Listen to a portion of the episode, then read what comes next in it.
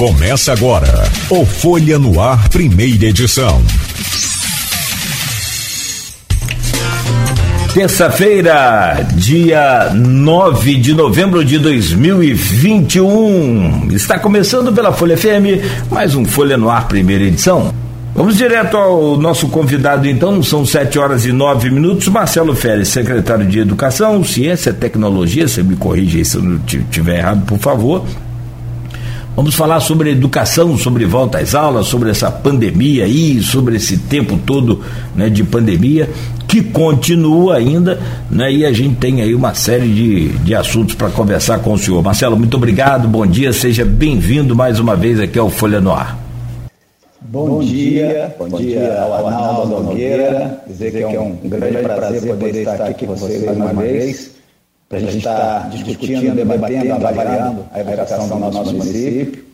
A gente sabe que esse é um ano é, que tivemos aí uma série de desafios muito específicos, muito próprios, mas aqui a gente vai ter a oportunidade de estar conversando um pouco. Eu vejo como muito positivo a gente estar caminhando no final do ano com essa possibilidade do ensino presencial, porque reflete o efeito prático da ciência, né, por meio da vacinação, reflete, é, reflete também o controle né, que a gente tem é, dessa pandemia e esperamos que 2022 seja bem diferente, que a gente possa estar superando essa fase difícil da nossa história e da nossa educação. Bom, deixa eu trazer o bom dia também. Tomara Deus, né? E tomara e superar isso tudo e acabar a pandemia, que é o principal ponto, e aí né, partir em busca do tempo perdido com a pandemia. Arnaldo Neto, muito bom dia. Sempre bom tê-lo conosco aqui no Folha no Ar. Seja bem-vindo mais uma vez. É, é, vamos aqui, vamos aqui ao nosso bate-papo de hoje importante sobre educação. Marcelo, tivemos ontem aí é, esse decreto da semana passada que flexibilizou é, essa questão da retomada das aulas presenciais. Isso começou na prática ontem. É, como que foi esse primeiro dia para a rede municipal? A rede municipal, na verdade, tem escola que funcionou 100% presencial? Se sim, quantas? E como que está esse, é, esse funcionamento? Pô, Arnaldo, a dimensão da, da, como eu falava antes, né, essa dimensão de ser possível o ensino presencial é um avanço, mas isso não significa dizer que se torna mandatório ou obrigatório, até porque nós estamos há pouco mais de 30 dias para fechar o nosso ano letivo. Então, é, eu falava, informava isso, né, é, desde de, do início desse processo em relação ao decreto, já na semana passada, que não, não faz sentido sentido para a nossa rede municipal, que tem uma série de especificidades e é uma rede muito grande, seguramente a maior, se a gente comparar com qualquer outra rede na região e mesmo com a rede estadual presente no município, é, nós temos 234 unidades para cuidar e elas têm carências que precisam ser superadas. Portanto, não há nenhuma mudança em relação ao planejamento feito para 2021 da nossa rede municipal. Teremos até a semana próxima Concluiremos aí ah, o planejamento, inclusive com um, um, termo de ajuste de conduta junto ao Ministério Público, de termos 70 das nossas 200 unidades eh, em funcionamento no modelo híbrido, que tem o espaço presencial, porém 100% presencial eh, nesse único mês que falta para fecharmos o ano letivo. Isso não, não é a nossa eh, intenção fazê-lo. Então, nenhuma unidade vai fazer eh, essa opção neste momento aí para os últimos 30 dias do ano. A rede, municipal, a rede municipal vai continuar com o modelo híbrido né, e apenas 70 escolas nesse início, como estava previsto lá no TAC. Exatamente. Agora, e, e, e o funcionamento da rede privada, da rede estadual? É, por exemplo, na rede estadual nós tivemos um caso aqui no Bento Pereira, na semana passada, é, foi até uma, é, notícia no jornal do último sábado impresso, né, o Bento Pereira teve um caso de uma suposta aluna que estaria internada com 18 anos, uh, e nós, e alguns professores estariam infectados. O protocolo da Secretaria de Educação foi fechar a escola na, Secretaria de Estado de Educação, foi fechar a escola na sexta-feira, né, para desinfecção do espaço, e retomar a aula na segunda. Teve até protesto dos pais contra essa retomada das aulas. Qual o protocolo que vai ser seguido em campos caso isso aconteça numa unidade privada de saúde, por exemplo, já que a estadual tem um regramento próprio da sua secretaria? É, o que ocorre é que a gente acompanhou essa, essa informação atentamente, porque a pandemia ainda não acabou. Né? A gente certamente entende que a fase verde nos dá condições de ousar mais, mas é por isso que a gente não fez nenhuma opção de tornar obrigatório. essa experiência na Escola Estadual Benta Pereira, ela demonstra que os cuidados não podem ser negligenciados. E se a gente observar, por exemplo, como o decreto municipal foi colocado, ele leva em conta a necessidade justamente da vacinação né, do, do, dos estudantes como uma, uma condição que é relevante justamente para evitarmos situações mais graves né, de contaminação. Da mesma forma, a prática do distanciamento social e até mesmo um metro né, de distância dos alunos na turma, porque é, não há uma solução segura para qualquer que seja a rede. A gente pode usar aqui os exemplos dos mais diversos, mas eu penso que tem que ser com muita prudência, muito cuidado, porque a gente quer, acima de tudo, é uma educação segura. Então, esse tipo de caso de, de contaminação, por exemplo, faz com que os pais fiquem inseguros de retomar, inclusive é, nas escolas particulares. Então, a gente colocou no decreto justamente esse diálogo das escolas com os pais, porque tem que ser uma decisão conjunta, sim, porque do contrário pode virar uma coisa é, autocrática por parte da escola e gerar algum tipo de desconfiança, quando na verdade essa decisão tem que ser é, partindo dos próprios pais, porque a rigor nós estamos muito no final do ano para poder apontar como uma perda, para além das perdas que nós já tivemos ao longo de todo esse período, quando não foi possível termos aula presencial.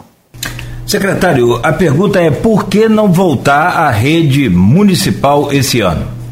100%.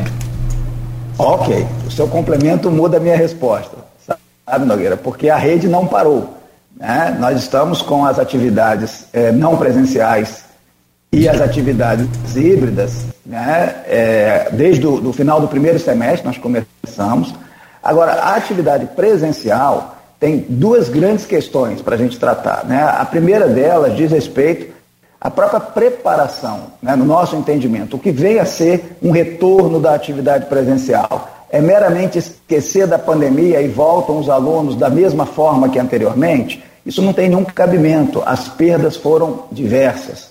Nós tivemos perdas é, dos familiares, dos estudantes, amigos, próximos, vizinhos. Então, há toda uma sequela da pandemia. E, para além disso, a perda educacional também é gigantesca. Então, nós estamos a um mês de fechar o ano, isso é parte da resposta. Então, a nossa opção foi uma avaliação completa. É sabido de que nós temos uma avaliação do SAEB, que é aquela avaliação que vai gerar o IDEB do município, né? que a gente ainda não tem o IDEB, mas estamos caminhando para retomá-lo. Sabe, somos sabedores de que, infelizmente, o resultado, né, não podemos ser muito otimistas, dadas as condições objetivas que estão aí colocadas. Mas, para além disso, a gente fez uma ação, e ela vai acontecer também agora no mês de novembro, que é justamente um processo de avaliação de todos os nossos estudantes, do segundo ao nono ano escolar. Isso é o mais importante, para um planejamento adequado. Porque a gente sabe que nesta fase, o mais indicado não é você responsabilizar o estudante, ou seja, reprová-lo por eventual dificuldade de aprendizagem, quando a aprendizagem ficou muito vinculada a dimensão da, da, acesso à tecnologia, a inclusão tecnológica, a adaptação dos docentes, enfim, um conjunto de variáveis que o único que não é responsável é o próprio estudante, a própria criança, adolescente.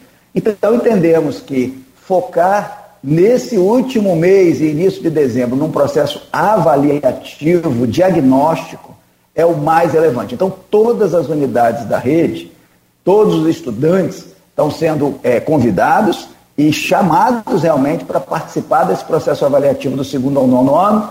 E aí esse resultado, diferente do que acontece com a prova do SAEB, que nós vamos ter o resultado no ano que vem, né, nós vamos, e, e tarde, né, possivelmente no segundo semestre, nós teremos um resultado já para que a gente possa trabalhar a política educacional, a dimensão pedagógica, ciente das dificuldades dos estudantes. Essa é parte da resposta que eu falava, que é a dimensão pedagógica.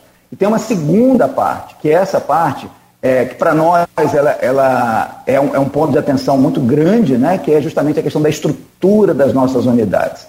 Né? Nós fizemos uma opção é, por fazer todo um processo de manutenção estruturado, dividindo a rede escolar, de acordo com a área geográfica do município, em cinco blocos distintos. Para que isso? Para que a gente possa ter uma lista de prioridade dentro de cada sub-região ou agrupamento de distritos. Isso serve para podermos andar mais rápido. E eu tenho visitado muitas escolas, ainda hoje, quando saí daqui, tenho uma agenda com diretores né, é, na região ali de Ururaí, Itapera e, e diretores dos arredores, É, e eu conheço essa realidade e sei de muitos dos problemas da, das unidades que, inclusive, se concentram, em grande medida, é na parte de infiltração, por falta de manutenção corriqueira. Tipo, telhado quebrado, não tem limpeza de calha. Então, isso é o ponto de partida para que, quando vem o período de chuva, a gente acaba tendo perdas. E essas perdas, às vezes, levam a perda de materiais, levam a perda da estrutura da escola como um todo, por conta do acúmulo que se tem da, da água, seja é, é, no início desse processo, né, ou seja, somente na parte da, de telhado e tal, ou em toda a estrutura da escola pelo volume de água. Então, temos dois grandes problemas. Um, a gente caminha na avaliação, e o outro, a gente caminha na manutenção, que é, é estamos nesse processo, essa semana esse processo terá um desfecho, porque isso aí é basicamente seguir o rito daquilo que a gente faz no processo licitatório, não teve nenhuma trava, por assim dizer, né, do ponto de vista formal, é um processo que que seguiu todo o trâmite. Tipicamente é um, é um processo lento, porque é um processo complexo, grande, de, de, de, que requer muita responsabilidade e cuidado, tem que amadurecer, e estamos na fase final. Essa é a semana, digamos assim, de desfecho da assinatura do contrato por parte das empresas. Posso só arrematar então aqui, Arnaldo, antes de fazer a próxima pergunta? Secretário, então, eu, pelo que eu entendi, para a secretaria não vale a pena o risco de voltar em apenas um mês e não tem estrutura né, física para pronta imediata, é isso? É, em, em, grande parte das escolas é verdade, é isso. Perfeito, Arnaldo. Marcelo, a rede privada, logo após a, a, a flexibilização e, e, já retomou a aula, a rede privada, o representante da rede privada falou com a gente na, na sexta-feira em que há a possibilidade de um resgate pedagógico dos alunos. É, o que seria esse resgate pedagógico, no seu ponto de vista, como secretário da rede municipal, houve um, um abandono pedagógico dos alunos nesse período que, que as aulas ficaram suspensas? Perdas, com certeza, temos, não tem como negar, mas qual o tamanho disso, no seu ponto de vista? Bom, essa dimensão pedagógica ela é fundamental quando a gente pensa em educação de qualidade. Quando a gente, desde o início dessa gestão, né, a gente planejou o programa de aprendizagem eficiente, ele vai justamente nessa direção. Né? A gente fez um planejamento, isso acaba sendo uma situação muito específica, porém é, favorável para nós, que foi planejar os quatro anos de gestão imerso numa pandemia.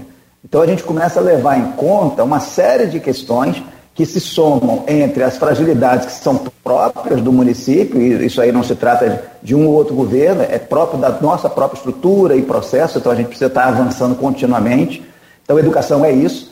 E, ao mesmo tempo, a situação concreta de curto prazo. Né? A aprendizagem, ela se dá como quem pedala uma bicicleta. Você tem que estar permanentemente ali exercitando. E esse modelo de, que nós tivemos, é, vamos dizer assim, que é um modelo de adaptação não exatamente planejado, que é um modelo não presencial, ele traz seguramente para o pós-pandemia avanços, avanços até significativos, eu entendo dessa forma. Porém, no curto prazo, o prejuízo é muito grande. Quando a gente fala então da rede municipal, muitos alunos com muita dificuldade de acompanhar o modelo online, que na nossa rede municipal ele acabou privilegiando o uso de ferramentas como o WhatsApp.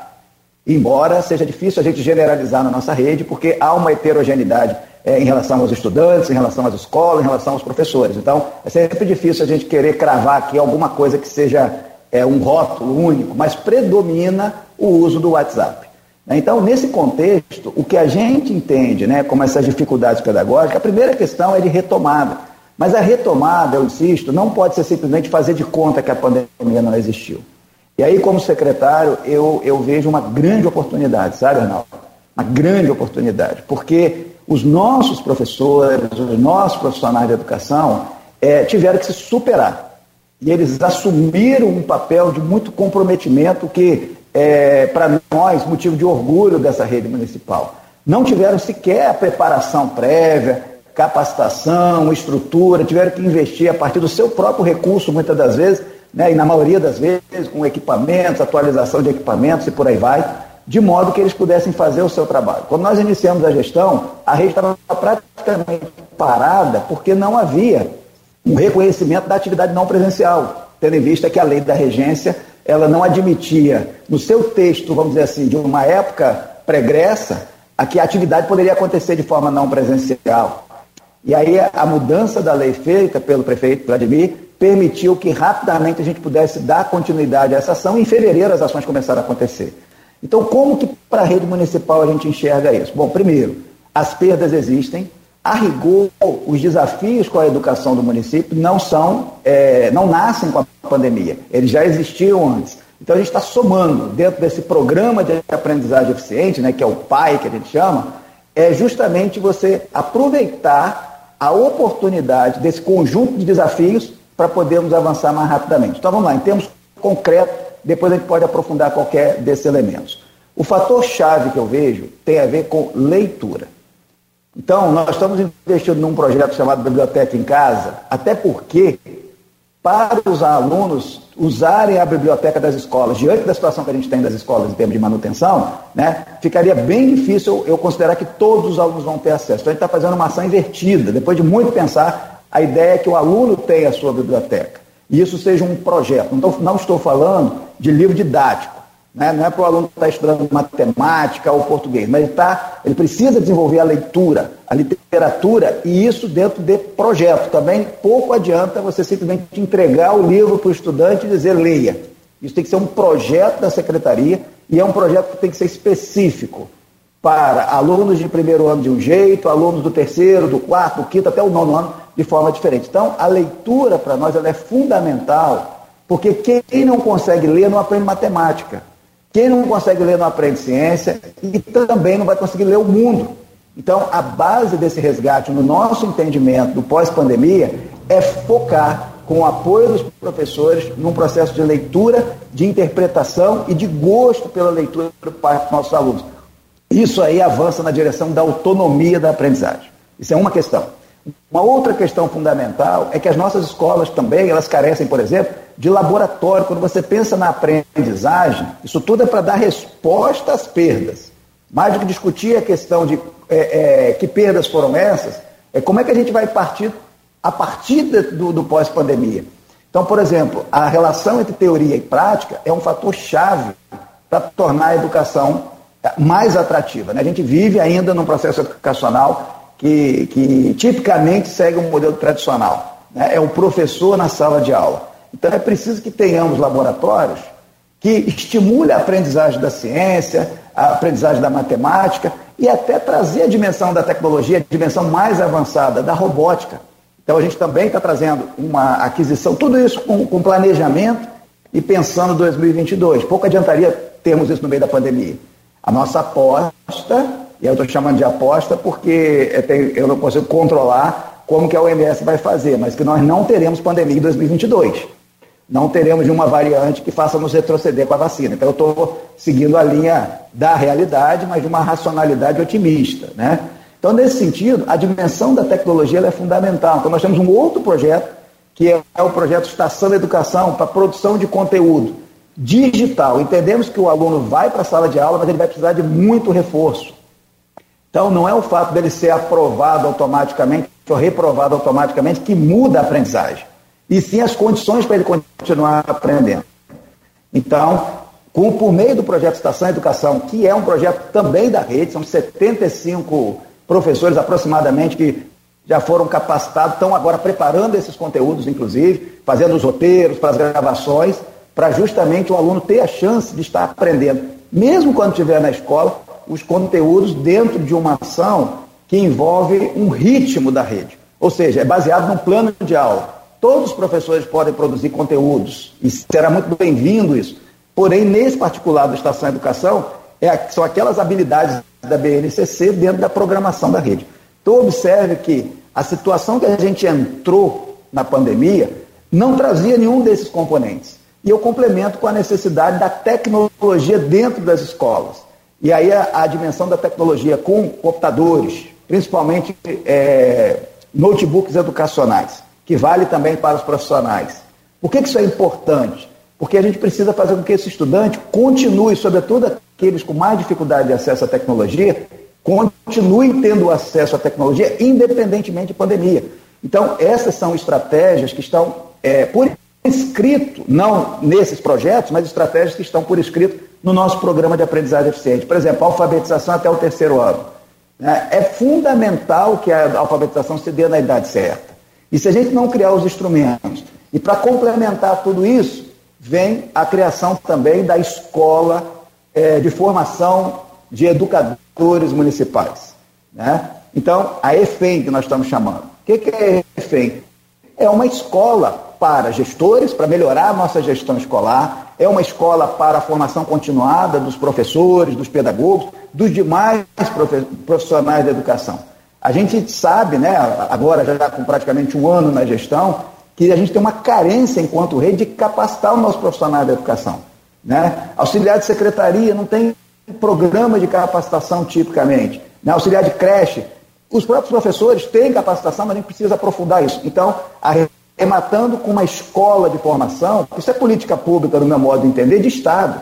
Né? A escola vai possibilitar que a gente possa estar avançando. E na dimensão da ciência e tecnologia, que muita coisa também com a pandemia ficou prejudicada, naturalmente, a gente está refazendo toda a estrutura do que a gente chama de Sistema Municipal de Educação, que a última versão da, do Sistema Municipal é de 2007.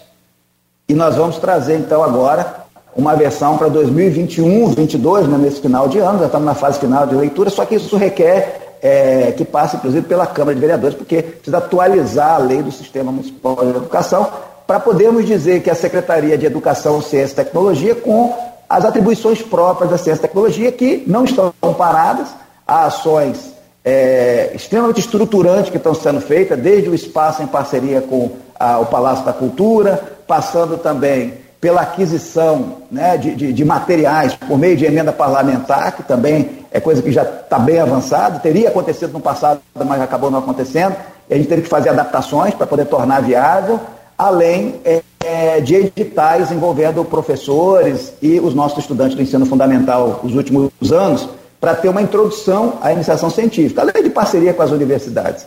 Veja que todo esse conjunto, né, até me alonguei um pouco, demonstra como que a secretaria se prepara para esse pós-pandemia, que é para virar a chave em relação à qualidade da educação. Secretário, deixa eu só. É, é, eu, eu, acho que eu vou discordar, acho, porque eu quero entender o que o senhor falou, mas a princípio eu discordo. O senhor disse que a aprovação automática não é o problema, e sim a forma como vai aprender. Olha, nós tivemos aprovação automática aqui no, no, governo passado, num desses governos agora que eu não me recordo a data exata, o período exato, mas tivemos grandes prejuízos e isso a gente comprova justamente dentro da sala de aula. Os alunos chegavam na, no ano seguinte já pronto, deveriam estar prontos para ler e escrever e não sabiam sequer ler, muito menos escrever. Acho que isso não é o problema. Gostaria de entender é, é, para poder na, discordar ou não. É, é, na minha fala, eu mencionei o seguinte: que a aprovação automática ou a reprovação automática não é o problema no seguinte sentido: isso é um olhar superficial do que está acontecendo. Esse é, esse é o meu ponto. Ou seja, reprovar automaticamente porque não teve aula presencial, é, não vai, vai manter os alunos na mesma série, vai mudar o quê? Eles vão aprender mais porque vão repetir a série? O que eu trouxe aqui, sabe, Nogueira, é, mostrando uma série de outros projetos e mencionei também o reforço da aprendizagem, inclusive por meio do Estação Educação, demonstra o seguinte: o fato do aluno avançar do segundo ano para o terceiro ano, você não vai penalizar o aluno, porque se a gente simplesmente entender que reprovou no meio de uma pandemia, então a responsabilidade está sendo atribuída para o aluno. Seria justo responsabilizar o aluno na pandemia? Então, se não é justo, o que a gente tem que fazer é criar mecanismos para que ele possa aprender o que ele aprenderia em, um, em, em, dois anos, em um ano. Por isso que a discussão é menos de aprovação automática e reprovação automática, e sim de estratégias pedagógicas e capacitação docente para que ele possa aprender mais. Friamente, a gente já está tendo que viver isso esse ano, com todas as dificuldades. Nós começamos em fevereiro com meio ano de 2020 para vencer e mais um ano de 2021 para vencer. Ou seja, na prática, até em calendário, nós estamos trabalhando um ano e meio. Então, a aprovação automática por aprovação automática não é esse o ponto. E mesmo o próprio Ministério da Educação e as redes estaduais, e Brasil afora, e mesmo as municipais, não devem se focar nesse momento na, na capacidade do aluno da, em termos de aprendizagem no período. né, nesse período de pandemia, e sim criar as estratégias para compensar esse período. Para quem parou de andar de bicicleta e perdeu o ritmo, agora tem que voltar devagar, porém depois já tem que estar tá pedalando de pé, resumidamente, para fazer uma analogia. Marcelo, tem uma pergunta. Antes de trazer essa pergunta, só é, comunicar ao pessoal que está deixando perguntas no Facebook que no próximo bloco a gente vai trazer essas perguntas do Facebook. Né? Mas só para a gente fechar esse tema aqui sobre retomada das aulas, é, tem uma pergunta aqui do, do é, Hanania, né, o Nogueira? Hanania. Ele, ele, ele coloca o seguinte: os municípios onde já ocorreu o retorno presencial às salas de aula, de forma até mesmo obrigatória, após algumas semanas foi constatada uma elevada evasão escolar, a ponto de iniciar um processo de busca ativa aos ausentes. Diante da experiência desses locais, que mais prontamente atenderam às necessidades de aulas presenciais dos alunos, o senhor já planejou algo para mitigar ou para buscar esses alunos evadidos? Vai ser um, uma dificuldade também de, de trazer esses alunos de volta para a sala de aula? Bom, é, a evasão escolar é uma ameaça permanente quando a gente está diante de uma situação, até mesmo do ponto de vista econômico, né, como acontece no nosso país. Então, a pandemia ela agrava a, a ameaça de evasão, a falta do trabalho, muitas das vezes levando crianças a estarem na rua, né, é, como pedintes mesmo. Todo esse processo ele é complexo, porém a escola ela tem instrumentos para tornar mais atrativa esse, esse mecanismo, né, por assim dizer. Então, por exemplo, o próprio programa Bolsa Família, né, agora em discussão aí uma mudança de nome, eu espero que se mantenha a regra, né, que é a regra da frequência escolar como condicionalidade, isso é um fator chave que tem que ser tratado seriamente. Não pode simplesmente ter isso como forma legal e não ser acompanhado efetivamente. Então, essa é uma ação. Agora, eu queria focar mais no, no, na reflexão da pergunta, que aponta para esse curto prazismo. Né? Ah, voltou para o presencial, gera a evasão. Também não dá nem para dizer que seja uma evasão, porque o presencial é tão curto tempo, você está tendo uma não frequência. Né? Não dá nem para afirmar que seja uma evasão. Além disso, a própria rede pública ela está é, vivendo uma etapa que é uma etapa assim, difusa em relação a quem serão seus alunos em 2022. Porque há uma parcela é, que não é irrelevante de estudantes que estavam matriculados na rede particular, lembrando que a rede particular também é muito heterogênea, né? Então você tem é, alunos que estão ali na escola é, particular, mas com muita dificuldade por parte dos pais para manter os estudantes. Outros têm variação salarial, perda de emprego, incerteza de renda. Tudo isso leva a decisões que movem a, a, a busca da educação para a educação pública. Então nós passamos a receber um perfil de estudante que não é típico da nossa rede municipal, mas é obrigação da rede municipal receber todos os estudantes né, pela perspectiva legal que nós temos do direito universal à educação, independente de quem seja esse estudante. Só que isso deforma um pouco essa rede. Então nós estamos, é, ter, nós temos em vista que teremos, é, se não evasão, que não seria o nome apropriado, mas teremos pedido de transferência de volta para a rede privada em 2022. E isso para nós é salutar, né? ou seja, é para aqueles estudantes que quiserem voltar, e também, claro, aqueles que quiserem permanecer, mas para nós, a gente entende que parte desses alunos que vieram não foi exatamente uma opção pela rede pública, e sim uma opção para levar o período da pandemia em função da questão até eventualmente econômica dos pais, né? pelo fato de estar não presencial. Então, essa realidade ela ainda não está dada a ponto da gente ter, infelizmente, indicadores que nos permitam antecipar o que vai acontecer em 2022. Imagino eu que a gente vai ter, sim, uma redução desse perfil de estudante que antes estava na escola particular, ainda que não sejam todos, naturalmente, e o nosso foco é, sim, no que for preciso, a busca ativa, as condições para que o estudante possa estar retomando. Então, por exemplo, é importante destacar também que durante esse ano e mesmo ano passado, não houve merenda escolar.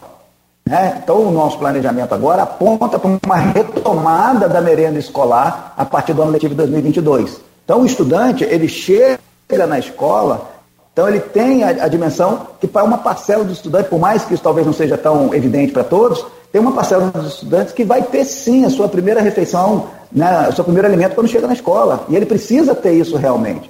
Então, esse, conjunto de fatores é, me parece um pouco precipitado, a gente já concluir pela evasão. Agora, sob o ponto de vista do perfil nosso do estudante, que a gente tem que criar são elementos atrativos. Eu aproveito a oportunidade, Arnaldo, para sinalizar que O nosso processo de matrícula, né, que envolve renovação de matrícula, a, a, a transferência, tem um conjunto de ações que a gente está divulgando. Eu aproveito o programa aqui de vocês para falar disso, porque existe todo um calendário. E os pais que nos ouvem precisam estar atentos, sempre dialogando com a própria escola. Né? Não adianta procurar a secretaria nessa fase. Ao longo do mês de novembro, até o dia 30 de novembro, é o período que a gente chama de renovação de matrícula, ou seja, aqueles estudantes que vão continuar na escola. Então, isso vai nos dar uma condição um pouco melhor. E dessa vez, até por essas razões da gente precisar saber exatamente o número de estudantes, né, a gente vai precisar cumprir o calendário com, com rigor, que a gente foi flexibilizando no período da pandemia do ano passado, e isso vai dificultando o planejamento também. Então, a gente vai pedir aos pais né, que sejam muito prudentes em relação a garantir as vagas dos seus filhos, principalmente nesse mês de novembro, com relação à renovação da matrícula. Ou seja, é basicamente da escola e dizer: meu, meu filho vai continuar estudando aqui. Então ele passa para o ano seguinte e vai continuar na escola. Tem situações de exceção, por exemplo, quando a escola não tem o ano seguinte. Ele também tem que procurar a escola municipal, porque a escola vai apresentar para ele sugestões. Ó, você tem três escolas aqui no bairro, nas imediações, que você poderá escolher. E quanto mais ele deixar para o final, menos chance ele tem de fazer as escolhas de três opções. Talvez para ele tenha a única opção. Então, aí a gente, daí a gente orienta que agora o mês de novembro é para isso. Isso vai nos dar uma condição melhor de planejamento para o próximo ano a partir das confirmações e renovação de matrícula. Marcelo, só para concluir rapidinho, você falou em aumento da rede municipal. Você teria números quanto a isso? O percentual de alunos que cresceu né, dentro da rede municipal durante esse período de pandemia? Olha, nós estamos hoje, né, segundo o nosso dado oficial do censo, da ordem de 54 mil é, estudantes. Tá? É, esse número nunca é um, o quebrado nunca vale muito porque você tem variações, né? É, houve um crescimento sim, só que eu volto a dizer, esse crescimento não é no sentido só de cabeça. A gente teve perdas e teve crescimento. Por exemplo, a gente pega em áreas mais limítrofes do município, a gente tem informação, por exemplo, é, quando a gente nem estava ofertando o, o kit alimentação, teve uma parcela de estudantes que não estava frequentando e até que, uma curiosidade, mas até migrou para outro município, se matriculou em outro município, na perspectiva também de seguir tendo aula, isso eu estou falando em áreas de, é, de limite. No, no, interior do nosso município, isso acaba não tendo tanto efeito, né? só em quem está em área limítrofe mesmo. E na área central, nós tivemos sim tanto ah, na ocupação de vagas quanto na, na, na, fila de espera. Ou seja, teve situações de escolas que têm, sei lá, 700 alunos e tinha uma lista pedindo transferência né, para esse ano de 2021, né, da ordem assim, de 10% ou mais de alunos vindo de escolas é, particulares. Então, e nesse caso, né, a gente não atendeu naquilo que não comportaria, é, comportaria mas sabe, e o aluno tinha alternativa, porque aí não é o aluno que está ingressando, é o aluno que está pedindo transferência de uma escola particular. Então a gente foi até o limite. E olha que esse limite foi estendendo, porque nós não temos também essa capacidade de tão elástica assim, principalmente quando a gente planeja o próximo ano com uma perspectiva presencial que tem limite de alunos em sala. Mas o crescimento ele só não foi maior porque as escolas, por prudência, também negaram é, um determinado número de matrícula, principalmente em função de transferências. E essas transferências, que a gente sabe muito bem, é, são aquelas da, daqueles trabalhadores, classe média, ou independente da classe, que perderam o emprego né, e não conseguiram manter os seus filhos nos colégios particulares. Bom, Exato. Uma parcela conseguiu, outra parcela não outra conseguiu não. É, entrar na rede municipal, eu diria. Infelizmente. Tomara que eles todos eles consigam de volta aí, né, o seu trabalho e naturalmente manter os seus alunos se bem que essa questão de rede pública e, rede particular depende da, da concepção. É, da, da, qualidade, né? Hoje, conversando com o secretário de Educação de Campos, Marcelo Férez, eu volto com Arnaldo Neto, por favor, Arnaldo, abrindo aí esse bloco aí, por gentileza. Nogueira, nesse bloco a gente vai trazer mais aí as perguntas dos ouvintes que estão interagindo com a gente nas redes sociais. Né? Então, você já separou algumas aí, é, eu vou com outra aqui. Vou com a mais recente, que chegou, chegou para mim mais recente aqui nos comentários, né, que é da Iranise Santos. É, bom dia, gostaria de saber do secretário de Educação sobre os professores de creche que foram remanejados. Irão retornar para sua lotação original de ensino? A pergunta é a mesma também da Giza Helena, né, que lembra a, a portaria 018/019 de 2021, que é a que determinou aí esse tipo de mudança. O que, acontecer, o que vai acontecer, na verdade, com esses profissionais a partir do próximo ano, Marcelo? Bom, obrigado, Eranise. É, eu me recordo que foi da última vez que eu estive né, nesse programa que esse assunto também surgiu aqui e depois a gente teve que fazer uma comunicação muito mais clara com os profissionais. Né? A gente até agradece porque a gente usou é, a nosso favor a condição da pandemia, embora isso possa ter causado estranhamento nos profissionais, é, em grande medida a gente pede desculpa é, em parte àqueles que eventualmente se sentiram prejudicados, é, principalmente na ocasião que houve um entendimento com relação ao não recebimento de regência, de quem não, não aderisse a esse modelo, mas isso tudo foi superado, a regência também foi é, ajustada para todos os profissionais, e o que a gente fez, na verdade, foi pensar na educação.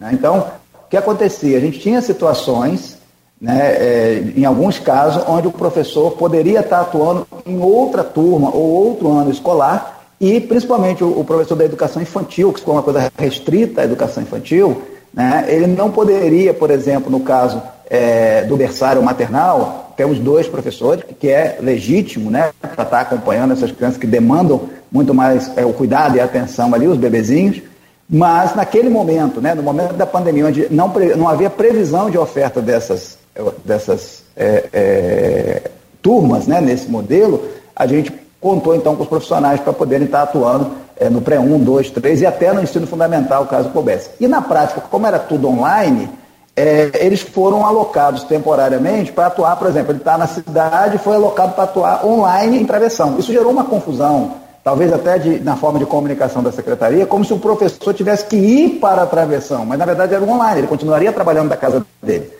Enfim, isso tudo foi superado no meu entendimento e para 2022 volta tudo como sempre foi. Ninguém vai ser né, relotado em escola que não a sua própria. Foi basicamente uma situação de exceção, dado que o ensino era online.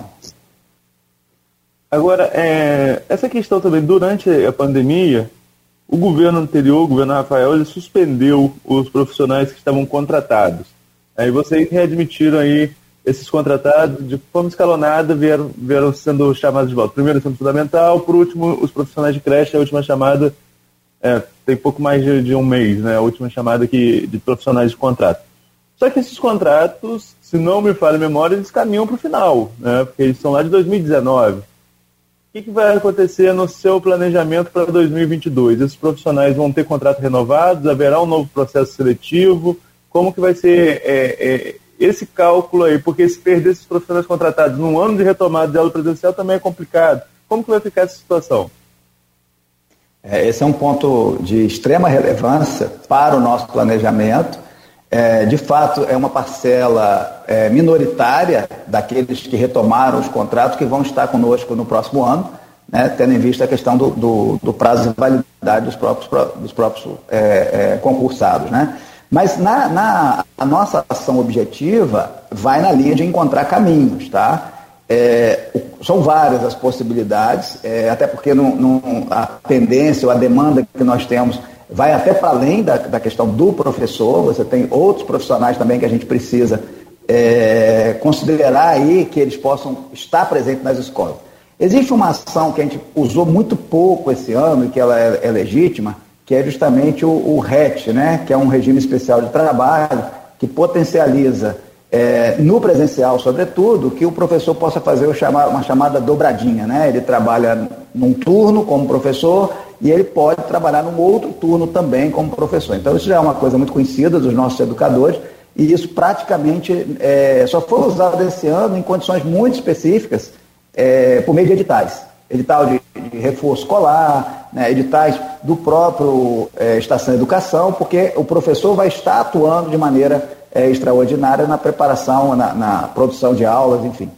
É, mas não está descartado realmente um novo processo seletivo. Tá? Isso é uma possibilidade real, a gente está tá discutindo isso internamente para verificar quais são a, qual, qual será a melhor forma de conduzir. Mas o RET seguramente é um fator né, que é um pleito é, legítimo dos nossos professores e a gente vai trabalhar muito mais fortemente com o RET a partir do próximo ano, já no presencial. Isso vai dar uma, uma compensada que a gente não teve esse ano de 2021, por exemplo. Secretário, tem é, é, também várias pessoas postando aqui a mesma pergunta, o mesmo tema, né, com formas diferentes, formulação diferente de perguntar. Alexandre Oliveira, Adriana Tavares Ferreira Galache, a Liliane Silveira, pelo menos essas é, tocaram no mesmo assunto, que é um assunto, uma demanda muito grande. É, agora me parece que é a Magda também, estamos tendo gás. Ó, vou usar a pergunta da Magda como todas. Bom dia, Magda Tereza Reis Ribeiro interage aqui com a gente, obrigado Magda. Estamos tendo gastos absurdos com o trabalho em home office. Compra de novos celulares, pois os antigos não aguentaram aí, o antigo não aguentou essa situação.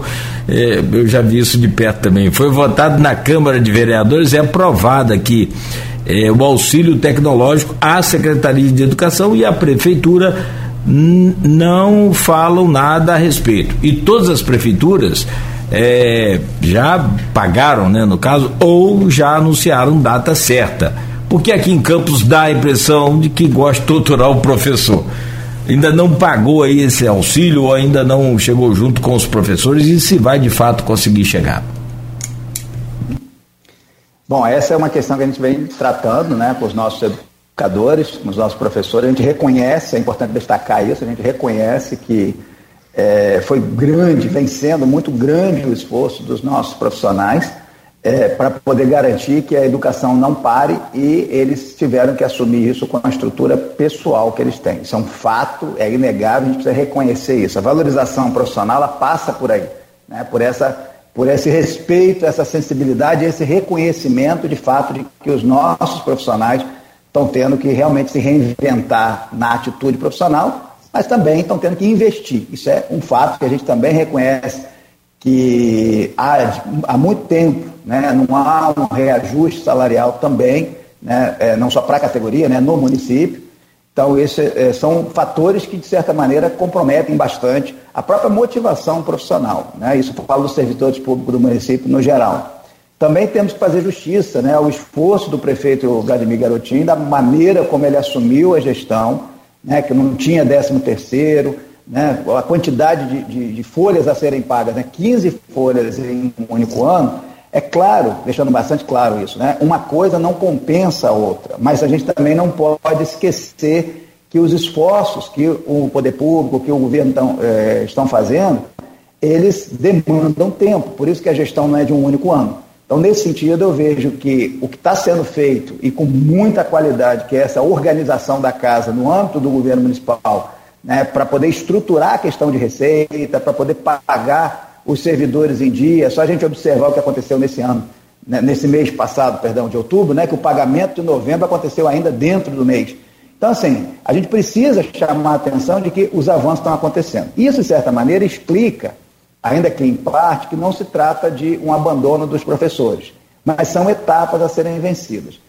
O que temos de concreto é que o município de São Francisco é, deu um auxílio tecnológico, na verdade um vale tecnológico, me parece, da ordem de dois mil reais ou dois mil quinhentos, não me recordo agora, acho que foi dois mil, mas não estou 100% seguro, e o Estado deu dois, né? deu um de 1.500 e me parece um outro de 3 mil com a comprovação de tecnologia. Então, são vales é, em, em pecúnia, né? dinheiro para poder o, o, o, profissional fazer a sua aquisição de tecnologia. Nós estamos trabalhando numa perspectiva que vai nessa direção do auxílio tecnológico, mas o auxílio tecnológico não é só dinheiro, você pode dar o auxílio tecnológico por meio da própria tecnologia. Né? Então, essa é uma ação que está em curso, no sentido de fazer com que os estudantes, ou perdão, do que os nossos professores né, e também pedagogos, enfim, possam ter é, o que a gente define como um, um notebook educacional. Porque isso faz parte de um projeto mais amplo. Então, o auxílio precisa acontecer. A forma como ele vai acontecer, ela pode ser em pecúnia, como pode ser é, com o próprio equipamento, mas entendendo isso como um auxílio tecnológico, seguramente a gente está aqui se comprometendo que haverá. Né? A forma, eu penso que ela é uma definição que, que é, vamos dizer assim, vai alcançar o objetivo é, de fato do que o profissional precisa para sua atuação profissional.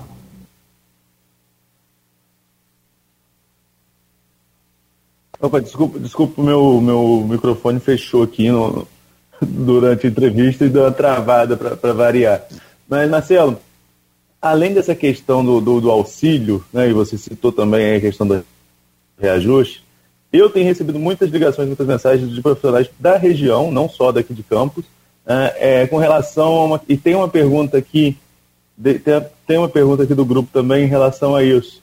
É, é do grupo não, desculpa, aqui no Facebook. Em relação a Fundef e Fundeb. Primeiro, eu queria saber se você consegue me explicar o que seria essas duas verbas que os professores teriam direito. E segundo alguns professores, inclusive no comentário aqui, que eu não estou achando o comentário agora, Nogueira, se você puder me ajudar aí, tem um comentário de alguém que fala que outros municípios aqui da região já estariam, já estariam até pagando aos professores algum ressarcimento em relação a essas verbas. Está acontecendo porque eh, nós entrevistamos aqui a presidente do Ciprozep no dia 28 de outubro né, e ela falou que as pessoas estão confundindo, que tem, são duas ações, uma do Fundef e outra de precatórios, é que a dos precatórios ainda não tem nada solucionado. Então, assim, mas ela também estava buscando informação quanto a isso. Você teria como esclarecer para a gente o que é isso e, e, se realmente os professores vão ter direito a, a receber algum valor aqui em Campos também? Bom, vamos lá. É... Só, só, só, eh, confirmar aqui, a Alexandra Oliveira colocou que Rio das Ostras 10.500. Agora ficou meio que vazio aqui, não sei se é sobre o, o Fundeb ou o Fundef. Mas a postagem sim anterior aqui, o Arnaldo confirmou, mas tentei pesquisar aqui, não localizei. A, a ouvinte não informou quais prefeituras estavam fazendo o pagamento. Tá aqui, ó. Foi a Sandra Helena Batista Rodrigues. As prefeituras, todas as prefeituras estão pagando um direito ao pessoal da educação, que é o Fundeb, Fundef, precatórios. Porque o nosso prefeito ainda não manifestou. Tem prefeitura tá, pagando. Queria... Ah, tem prefeitura pagando 10, 15 mil. E o nosso?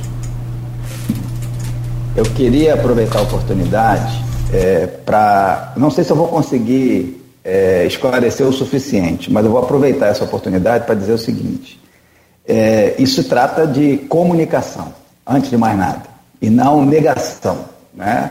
A informação, vocês são comunicadores, sabem bem disso, a informação, às vezes, da maneira que ela chega, ela passa para alguém que às vezes não se aprofunda e passa para um outro alguém que também não se aprofunda e vai passando e de repente a informação na origem é uma e ela vai chegar do outro lado como sendo bastante diferente, né? O princípio básico de emissor, receptor, né? meio e ruído.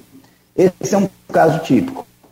Ou seja, é, a oportunidade que eu coloco aqui é a seguinte: jamais, e não é, não é nem possível, a Prefeitura de Campos deixar de cumprir qualquer determinação legal, sob pena dos gestores serem responsabilizados. Então, se nada foi feito nesse sentido até aqui, é porque não é possível ser feito. Então, o que eu solicito é que os nossos profissionais da educação e tal, é, tirem essas dúvidas com a gente no sentido do entendimento.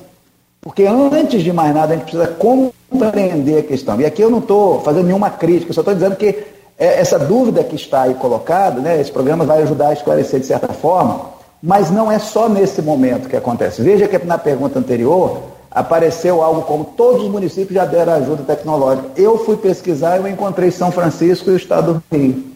Estou falando aqui no nosso estado. Não estou dizendo que não tenham outros, mas seguramente não dá para dizer que são todos. Né? É preciso pesquisar mais.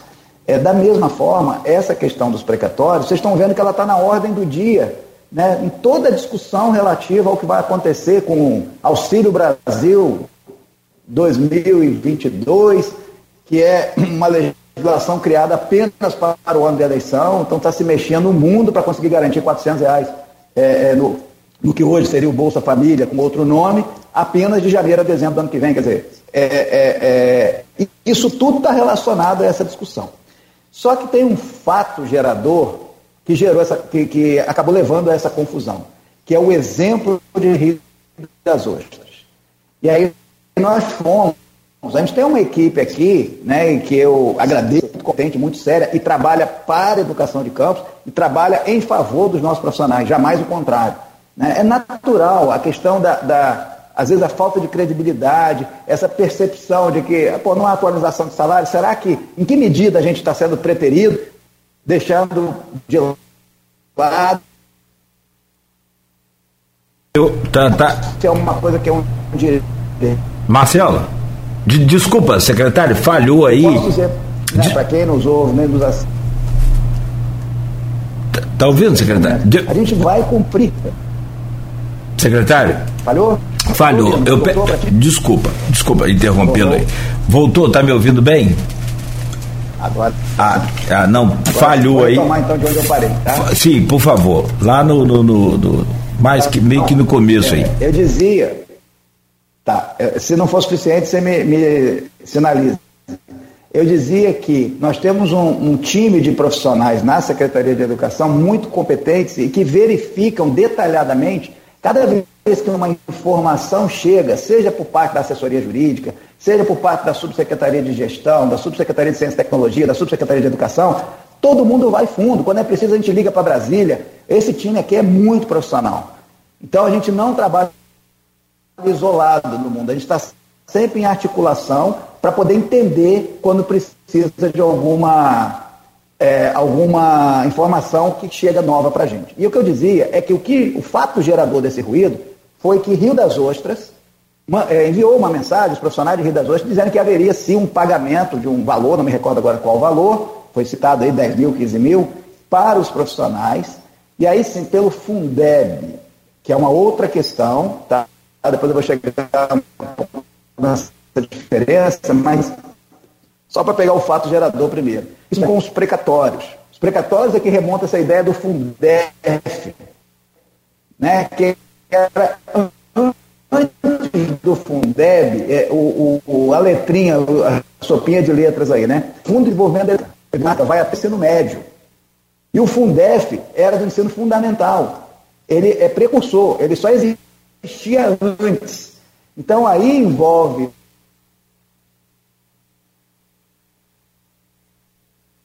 Sumiu o sinal aí, sumiu o áudio aí, secretário. Em alguns estados, então tem toda uma informação truncada sobre isso. Só que quando a informação de Rio das Ostras foi dita. É, tá travando muito aí a sua conexão, secretário. Se puder. Hum. Bom, eu, eu, estou na Secretaria de Educação, é alguma coisa na internet, que a nossa telefone. É, tá travando aí. Saber se essa oscilação reduz. Melhorou um pouquinho sem o vídeo, não? Melhorou sem o vídeo ou não? Não, voltou ao normal, mas o, pra gente o importante é o vídeo aqui, conta também. Não, vou voltar com o vídeo, tá, só tá. para comparar a dimensão. Porque se eu oscilar, me informe que eu para tentar mudar essa oscilação. Retomou? Tá. Por favor, agora sim. Pode agora ser sim. uma oscilação de internet mesmo. Uhum. Então eu dizia que em, em Rio das Ostras, essa informação ela se misturou com o momento dessa discussão de precatórios. E aí passou-se a entender que se trataria já de um pagamento relativo a precatórios, onde cada professor teria o direito a um determinado montante financeiro. O que é real e o que foi um mal entendido? De fato, o Rio das Ostras optou por fazer um pagamento aos professores. Motivo: execução do Fundeb. Ou seja, a educação, que trabalha com Receita Federal, com, com recurso federal, ela tem metas a serem alcançadas anualmente. Há metas com o Fundeb, que envolve, por exemplo, pagamento de folha né, do, dos profissionais. Então você tem uma meta a ser alcançada. Por exemplo, pelo menos 70% do recurso do Fundeb deve ser destinado a pagamento dos servidores. Então, folha de pagamento da educação. O que a gente pôde apurar é que a opção de Rio das Ostras foi fazer esse aporte diretamente em conta dos profissionais, porque ela estava, é, não estava alcançando a meta que ela precisa alcançar. Então ela teria feito esse aporte a mais para o, o, os professores, salvo o melhor juízo, tá? Porque eu não fui me aprofundar na realidade de Rio das Ostras. Eu basicamente procurei entender o que aconteceu. Então eu posso falar alguma coisa que não seja tão precisa já faço essa ressalva. Mas o fato é que não tem nada a ver com a questão dos precatórios. Como foi uma informação que nasceu próxima do período que estava se falando de precatório, deduziu-se, bom, precatório é nacional, Rio das Ostras já fez. Não seria possível fazer por precatório simplesmente porque não há lei. E está sendo votado isso nesse momento. Né? Então, o que existe é um PL, até esse presente data, Não há ainda uma lei. Isso está sendo tratado como uma PEC, né, lá em relação à questão do impacto dos códigos que, que volta para um déficit, que é dívida atrasada, inclusive em alguns estados. O meu entendimento nem é nacional esse, essa questão. Né? Só que aí gerou uma acusão de informação dizendo que ah, vários municípios já pagaram, não tem como pagar. Se Rio das Ostras pagou, o motivo foi que ele pagou com o recurso que ele tem do Fundeb e não está conseguindo executar esse recurso nos índices necessários e legais. Fica aí o meu esclarecimento nesse sentido. Perfeito. Não Fala... sei se esclareceu ou confundi mais quem está ouvindo, mas espero. Não, o pessoal está falando aqui que está com muito blá blá blá. Estou passando aqui para o senhor que o pessoal fala, ah, deveria encurtar um pouco mais a resposta. Perfeito. Então, resumidamente, é, não tem lei, não tem lei que permita pagar. Não tem lei que permita pagar. Então, esse assunto é um assunto como hipótese, não é uma realidade. Inclusive, isso resume. É, sobre os precatórios, tem a votação hoje também, em segundo turno, né, e aí tem todo um, um, um, montante de informações aí. Vamos trazer aqui pro, pro nosso canavial, como diz o Aloysio, que se referindo ao Capi, grande artista aqui da nossa cidade. O, o secretário, faz, falando do, do, desse kit alimentação, houve um problema aí, de novo, na distribuição em algumas escolas. Algumas foram, é, tiveram a data a, anunciada, depois cancelada, agora está voltando. O que, que aconteceu? Pode esclarecer para a gente, por favor? É, isso é um aprendizado para todos nós, sabe? Nós da, da gestão aqui. É, é preciso entender o seguinte: alguns municípios, Rio de Janeiro, por exemplo, o município do Rio de Janeiro, optou por encargo no valor de 100 reais e cada família que faça aquisição. Só que quando isso é feito, tem questões muito técnicas relativas a isso. Não é com recurso federal, é com recurso do próprio município. Nós não tínhamos essa condição. Então, nós fizemos pelo padrão de aquisição com valor nutricional. E aí foi feita toda uma licitação e os alimentos, tanto é que a gente nunca teve crítica em relação ao padrão nutricional de alimentos creches. No entanto, nós entramos numa situação complexa que é justamente como está esse mercado aquecido a relação demanda e oferta. Ou seja, tem muito mais gente querendo comprar os alimentos do que a produção dos alimentos. Resumindo, houve atraso de entrega após atraso de entrega. No primeiro mês já houve atraso, no segundo mês o atraso piorou, e aí o primeiro mês a gente teve mais tolerância, porque estava se estruturando o modelo né, da, da própria empresa, a logística de entrega é complexa, de repente, a Secretaria de Educação se transformou numa empresa que dá apoio, apoio logístico. Isso não é fazer educação, mas nós assumimos esse papel. O segundo mês foi o caos, né? atrasou muito mais. Tivemos várias reuniões com a empresa, inclusive com a, no sentido de assumir aí a própria realidade de é, utilizar assim, aquilo que o próprio contrato prevê. Conversamos também no âmbito do Ministério Público, né, que é um grande parceiro nesse tipo de ação, porque a gente está aqui para trabalhar para a educação, o Ministério Público falo particularmente aqui né, da, da área de infância e juventude, que justamente nos ajudam no sentido de estarmos cobrando cada vez mais e tendo a legitimidade. Isso foi mudado. Nessa terceira entrega tem um cronograma detalhado do mês inteiro. Então a empresa assumiu essa responsabilidade de ser fidedigna com o cronograma. Porém, houve problema com o caminhão na semana passada. Esse tipo de coisa pode acontecer porque isso é uma operação logística complexa. Só para vocês terem uma ideia, uma Scania só consegue carregar cerca de 1.500 kits, porque tem ovos, é, você não consegue colocar em, em vários níveis, então tem limite para essa entrega. Quando dá problema numa Scania, são 1.500 kits que ficam para trás. E aí, naturalmente, uma escola com 300 alunos, você compromete a entrega para cima. Foram problemas pontuais nessa terceira entrega. O, o, cronograma, inclusive, a gente compartilhou isso com o próprio Ministério Público, ele tem ciência do que está acontecendo para justamente a gente estar pressionando a empresa a cumprir os prazos. E tirando essas situações episódicas, a entrega está tá dentro do normal para esse mês. Falando dessa questão de alimentação, você citou no bloco anterior também, Marcelo, a questão de, de merenda escolar. E eu vi no, no Diário Oficial recente a publicação de ordens de serviço para aquisição de merendas. O município já voltou a adquirir para essas escolas que estão no ensino híbrido? Como está se preparando para aumentar a, a, a oferta de alimentos, né, ou, ou a aquisição de alimentos para o próximo ano? É, obrigado, Arnaldo, porque essa, essa pergunta realmente conecta bem com a anterior.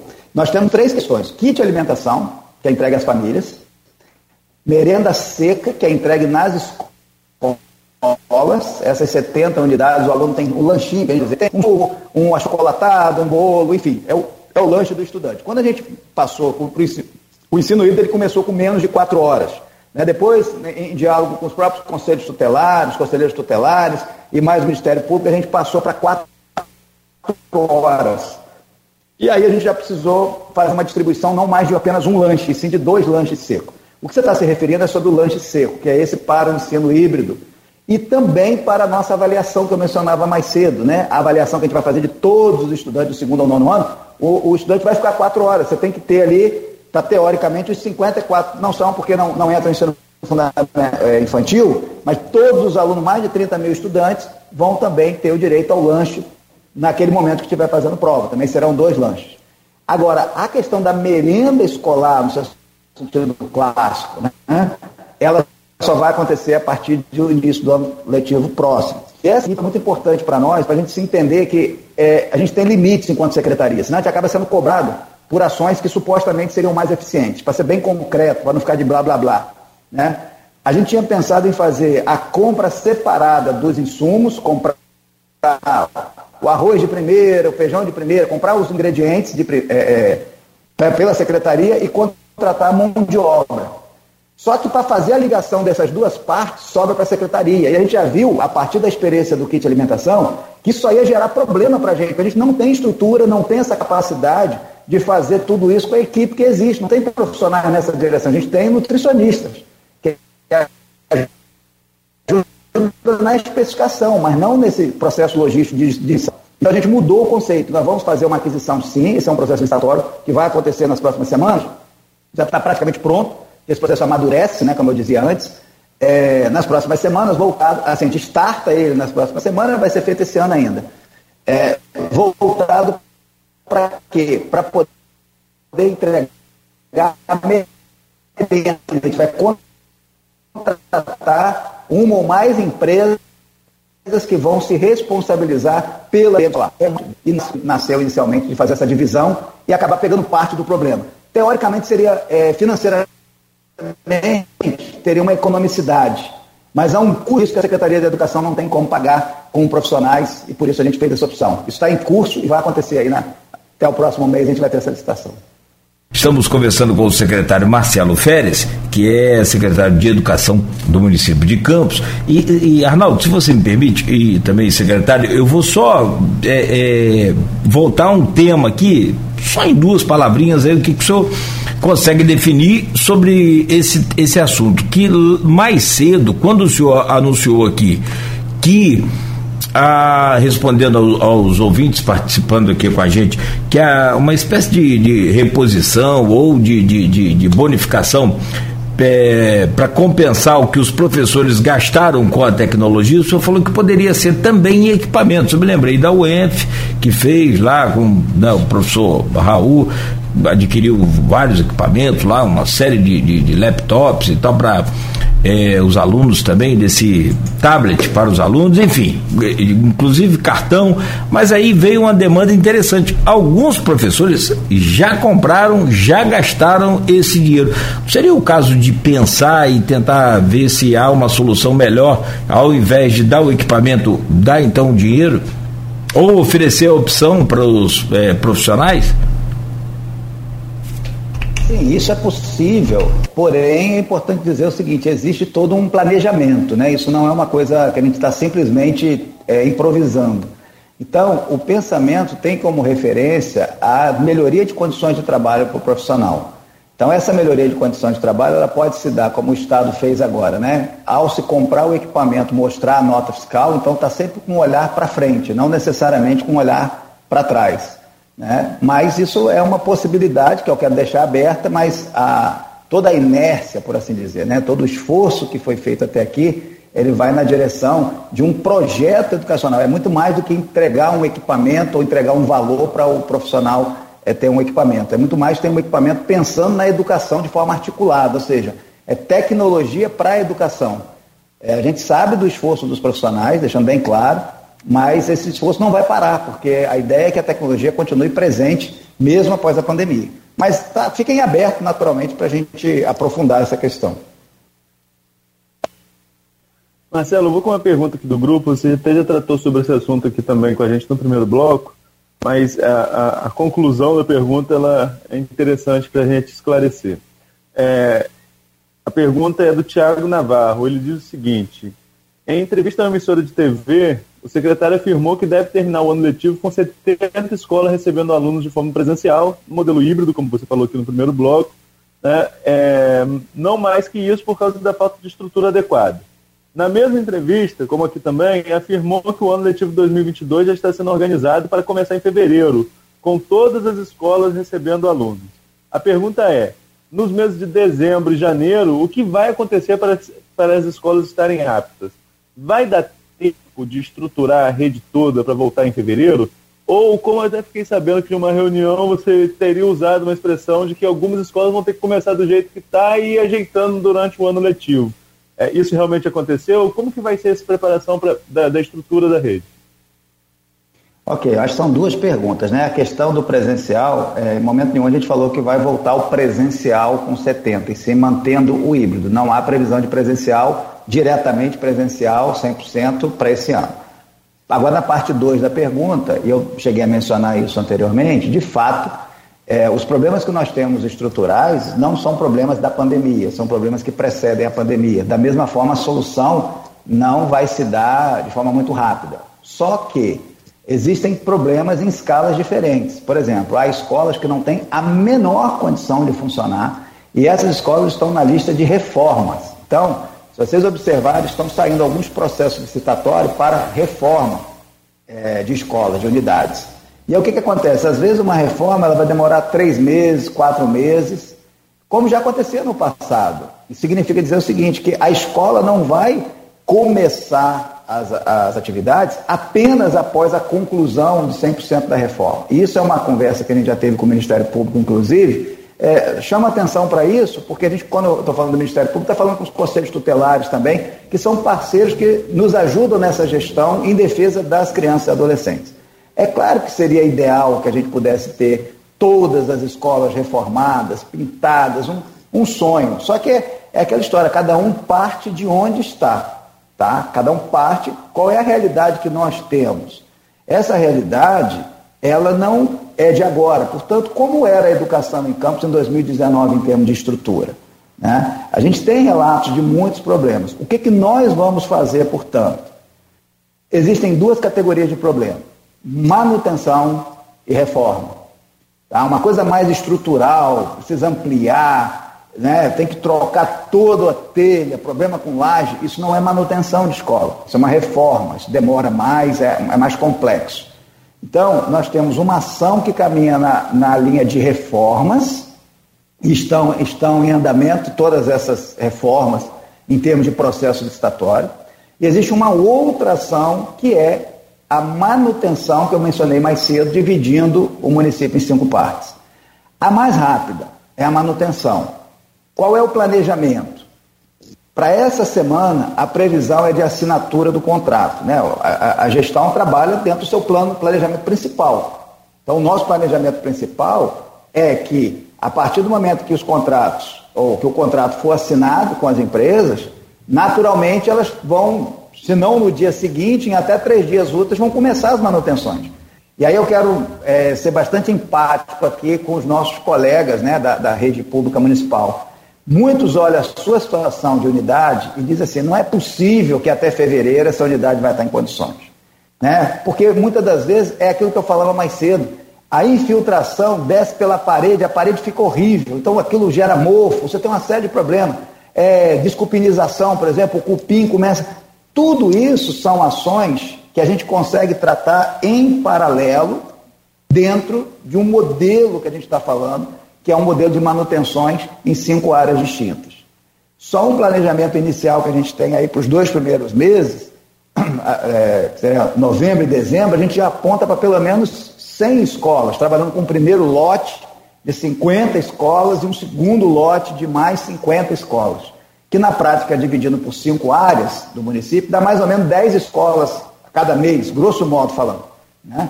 E tem escolas que estão em funcionamento hoje no IB das 70, mas que também vão precisar de manutenção. Então, o que eu quero deixar claro é o seguinte: não é que a escola vai ficar nesse primeiro, nesse primeiro momento do presencial, elas não vão ficar uma maravilha, mas elas precisarão estar em condições de funcionamento. Esse é o meu compromisso, ela tem que ter condição de funcionamento. Essa condição é a ideal? Possivelmente não será, mas ela vai estar abaixo de um padrão comparativo ao passado da rede? Também não vai estar. Então nós temos que ter um marco zero para daí avançar. E o marco zero será, não estará pior do que estava antes da pandemia. Esse é um compromisso que a gente tem enquanto rede pública municipal. Nós não podemos colocar os alunos em risco. E se uma escola não tiver a menor condição, como já, já temos feito, nós vamos ter que buscar alugar um espaço próximo para poder a manutenção ou a reforma acontecer. Dá trabalho, mas é a realidade que a gente está vivenciando. Ou seja, é, pode parecer, é, é, a resposta sempre pode ser questionável, mas isso aí faz parte do meu dia a dia, lidar com isso junto com a equipe, saber como encontrar caminhos para a gente começar no dia 2 de fevereiro do ano que vem, quando começa o nosso ano letivo, em condições para todas as unidades. Agora, essa retomada das aulas, ela, além da, da, dessa reforma de estrutura, ao que parece, por mais que estejamos caminhando para o avanço da vacinação, ainda precisamos de uma estrutura para receber esses alunos, com álcool, tapete sanitizante, todas essas escolas vão receber esses equipamentos, isso faz, até mesmo de ordem financeira, isso já faz parte do, do, do planejamento da educação para o próximo ano? Sim, isso já acontece inclusive hoje. Nós temos aquisições que foram feitas, nós temos trabalhado muito com, com registro de preços, né, com pregões eletrônicos, até pela agilidade. Então, sempre que possível, a gente tem procurado fazer isso. Então, nós não temos tido esse tipo de problema. Para as 70 unidades, por exemplo, a gente tem distribuição. Tivemos alguns problemas de logística, aquela velha história, né? Ah, tem que um caminhão levar em cada escola, ou o professor, o diretor tem que vir buscar na secretaria ou no almoxarifado. Isso dá trabalho com relação à logística, mas não é falta de materiais. Tem um comentário aqui da Rosângela Faria que diz que as obras estão sendo realizadas com verba federal. Verba essa que seria que deveria estar sendo utilizada para material pedagógico para os alunos. É essa mesma situação? É, assim, o que, que ocorre? Nós somos muito amarrados, né, assim, em termos legais, a Secretaria de Educação ela não está fazendo nada temerário, ela não está fazendo nenhuma ação imprópria. Então, assim, é, talvez a Rosângela tenha recebido uma informação um pouco equivocada de sinalizar que a gente estaria é, deixando de usar uma, uma ação para aquilo que ela é devida para usar para outra.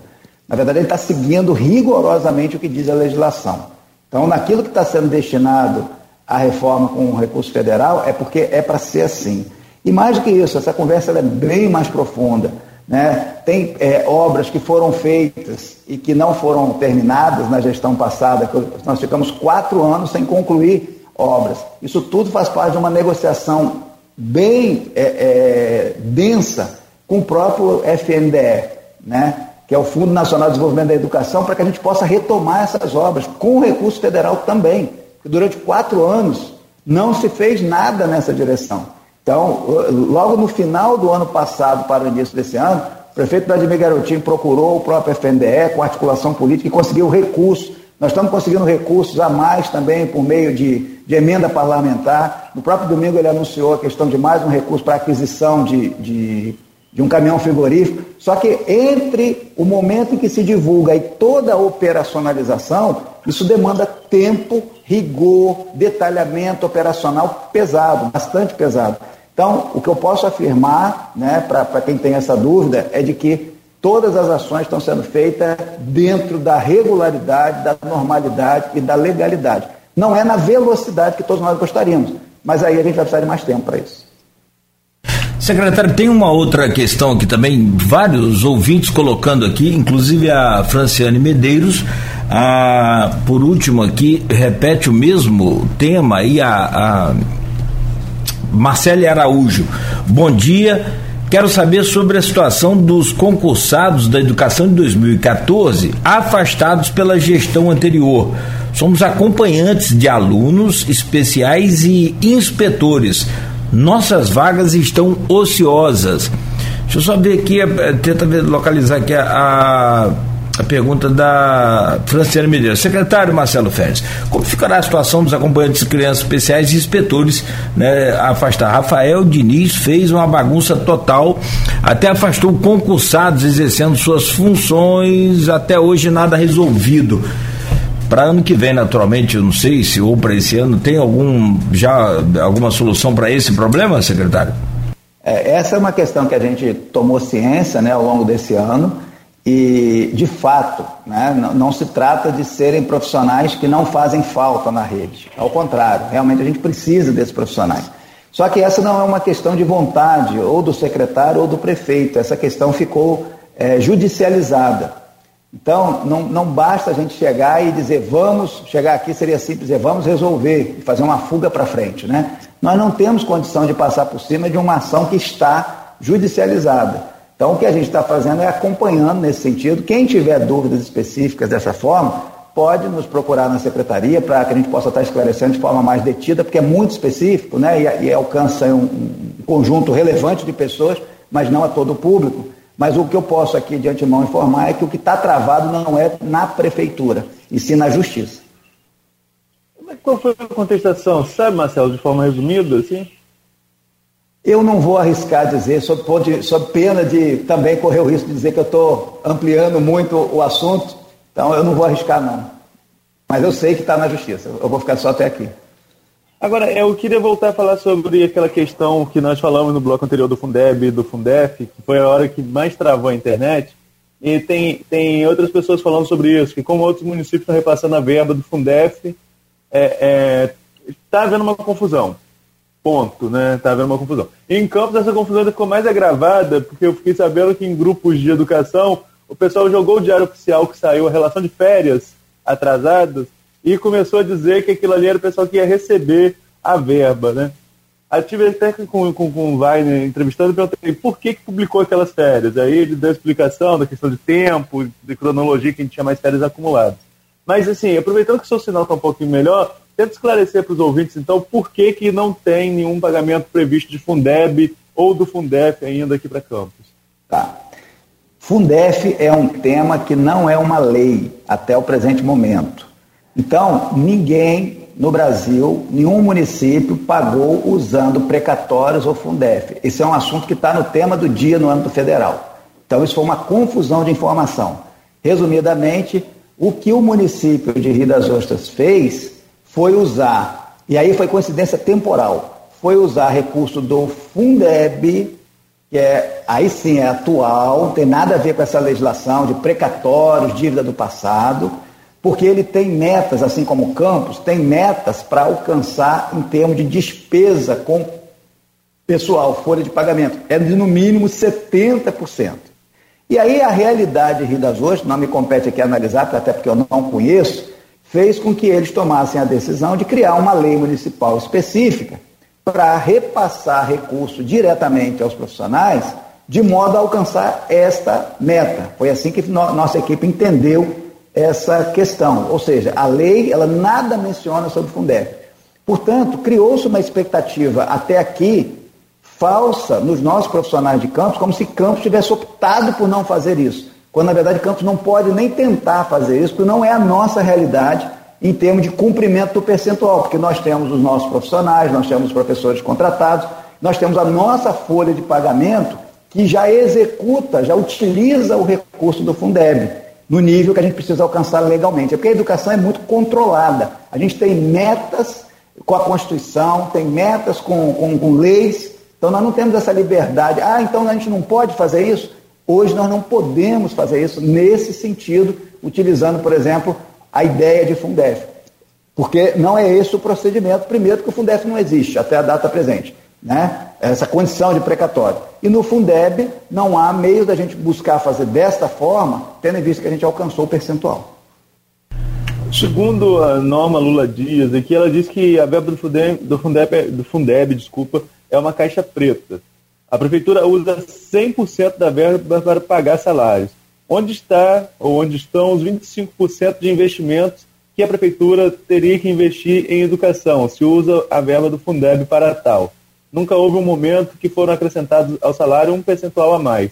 Mas, enfim, a verba do Fundeb ela é usada 100% para pagamento pessoal em campus ou ela custeia alguma outra, alguma outra demanda dentro da Secretaria de Educação? Tá. É, bom, primeiramente, Norma, obrigado pela pergunta. É, esse entendimento de caixa preta faz muito sentido, porque é complexo entender essa regra do jogo. Agora, isso funciona dentro das quatro linhas, ou seja, há regras muito específicas. E dá trabalho, inclusive, para que se entenda. A gente pode até pensar oportunamente né, em, em, em sugerir para os nossos educadores assim, quais são as fontes onde pesquisar, para poder tornar isso o mais transparente possível. Né? Mas, a rigor, a lei do Fundeb ela foi alterada em dezembro do ano passado. Então, até pessoas que muitas das vezes dizem, ah, eu conheço como é que funciona o Fundeb, conhece como era até 2020. Para 2021, essa regra mudou e tem questões, inclusive, que ainda estão pendentes, até conceituais, em passar pelo Conselho Nacional de Educação, como, por exemplo, qual é o conceito de que é um profissional de educação. Isso interfere diretamente na lei do Fundeb, para saber o que, que eu posso pagar ou não com o Fundeb. É claro que a grande massa de recursos do Fundeb está relacionada à folha de pagamento, sim. Ela dá esse suporte, mas não paga todos os profissionais.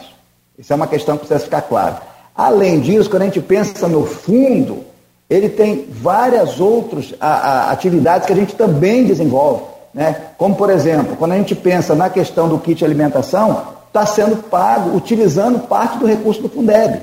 Tá? Quando a gente fala do transporte escolar, da mesma maneira. Ou seja, existe uma previsão, isso tem regras muito claramente definidas do que pode ser pago e o que não pode ser pago. Não se trata de caixa preta no sentido que alguém pudesse esconder. Isso é público, isso é lei. E o que a gente faz é cumprir os órgãos de controle interno da prefeitura monitoram, então são os órgãos próprios nossos, por exemplo, a Secretaria de Controle e Transparência acompanha e controla, e o Tribunal de Contas do Estado. Então não se trata de caixa preta. Nós não temos liberdade de fazer do jeito que a gente quer, a gente tem que cumprir a lei. Bom, mas a segunda parte, existe também a fonte própria de arrecadação do, do município. Né? Isso também compõe a receita da educação. Então, a educação se dá a partir do apoio federal com o Fundeb, mais a receita própria e mais é, eventuais ações que a gente tem, por exemplo, de emenda parlamentar. Tudo isso compõe a cesta de recursos da educação. Agora, é preciso lembrar uma coisinha. Nós temos hoje 54 mil estudantes. Se você olhar do lado aqui, quais municípios têm isso de, de indivíduos? São muitos municípios que não têm essa quantidade que a gente tem de alunos como cidadãos munícipes. Né? Então, o volume de recurso que é destinado à educação não é por acaso. Quando se fala dos 25% constitucionais, é e temos que cumprir de fato, ou seja, tem que ser destinado à educação esse recurso. Só que nós estamos falando aqui, é, grosso modo, né? O montante que a gente gere e com muita responsabilidade e cuidado, é como se fosse uma, uma prefeitura e não muito pequena, se a gente comparar com o Brasil. Né? Tamanho é o volume de estudantes que a gente tem e daí toda a dificuldade de gestão também, que é bastante complexo. Então, só para deixar claro, não se trata de caixa preta e sim de regras legais, porém complexas para serem entendidas, mas que a gente pode sugerir assim, onde buscar essas fontes. Quanto que do Fundeb que vai para pessoal, para folha de pagamento? Mínimo 70%. E em campos é, é acima Nessa do faixa. Quanto? Nessa faixa. Tá. Agora, só deixar Mas, claro, desculpa, só deixar claro sim. que isso nós estamos falando tem um regramento. Por exemplo, é, o diretor, a gratificação do diretor pode ser pago por Fundeb? Não. O professor pode ser pago por Fundeb? Pode. Um servidor que está cedido para outra secretaria pode ser pago por Fundeb? Não. Então tem um conjunto de regras que diz assim, então tem 30% para gastar. Não, porque você acaba tendo que usar de outra fonte. Tá? Então tem um conjuntinho de regras aí para poder colocar do 100% do Fundeb, 70% é pessoal. Pelo menos. Agora, é, essa questão do, do, do auxílio tecnológico está voltando toda hora também, porque a Câmara criou, aprovou um anteprojeto, né, um requerimento pedindo um anteprojeto de lei para esse auxílio tecnológico financeiro, dar esse recurso ao professor. Mas vale lembrar que o legislativo não pode criar despesa para o executivo. Ele sugere os projetos, o projeto teria que vir do executivo. É, o que vai é essa questão de equipamento, vai ser aquisição de equipamento e não de dinheiro, Marcelo? Isso já está fechado, está definido? É, como eu falei mais cedo, é, eu vou deixar nessa, porque essa aqui é uma agenda importante para nós quando a gente está conversando com vocês, e a repercussão é sempre muito grande. Eu não quero fazer nenhum tipo de afirmação aqui que caiba qualquer tipo de, de diálogo ainda. O que eu estou dizendo é que há todo um planejamento numa direção que é, é, é prévio a essa questão da própria Câmara. E isso avançou bastante. Mas em respeito a esse esforço da própria Câmara de Vereadores, eu estou preferindo colocar isso aqui num termo de que é um assunto que ainda admite é, é, variações em termos do desfecho. Agora, nós não podemos tratar aqui a educação como se a gente tivesse parado esperando uma ação vinda da, da Câmara de Vereadores, que é louvável, naturalmente, mas a educação não trabalha assim. Esse planejamento foi feito muito anteriormente. Então, é natural que a gente já tenha toda um, um, uma fase bem mais avançada numa outra direção. Inclusive, foi divulgado pelo secretário inúmeras vezes né, de que era essa a, esse encaminhamento. Mas a gente prefere colocar aqui no termo de que é um assunto que ainda não está 100% fechado. Marcelo, para gente concluir então, né, a gente falou, conversou mais de uma hora e meia aqui sobre diversos assuntos, estamos encerrando aqui nossa entrevista.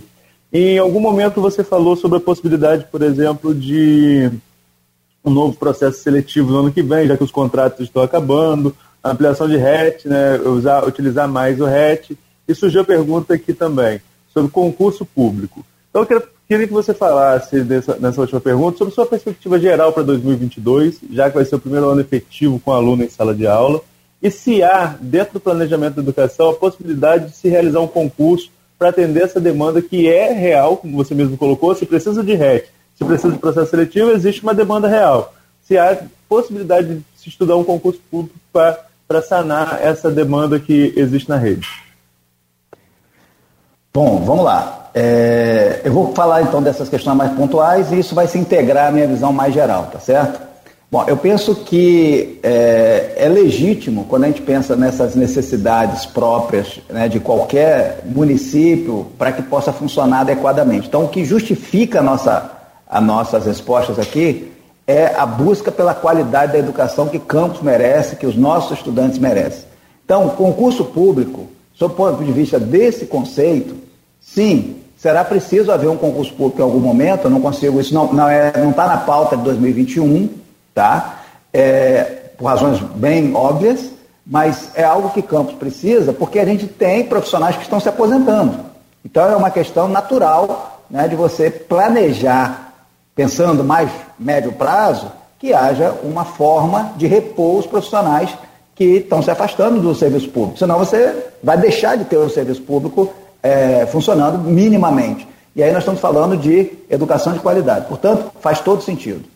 A questão de contratação do, do, dos profissionais de forma mais temporária também tem a ver com a previsão de como você faz enquanto não é possível resolver. Nós estamos falando aqui da primeiro, do primeiro ano de gestão né, desse governo. Então, vai ter, tem alguns aspectos que requerem um pouco mais de, de amadurecimento para poder se ter um encaminhamento é, de definição. Então, para 2021, ou seja, para iniciar 2022, não há planejamento concurso público algum.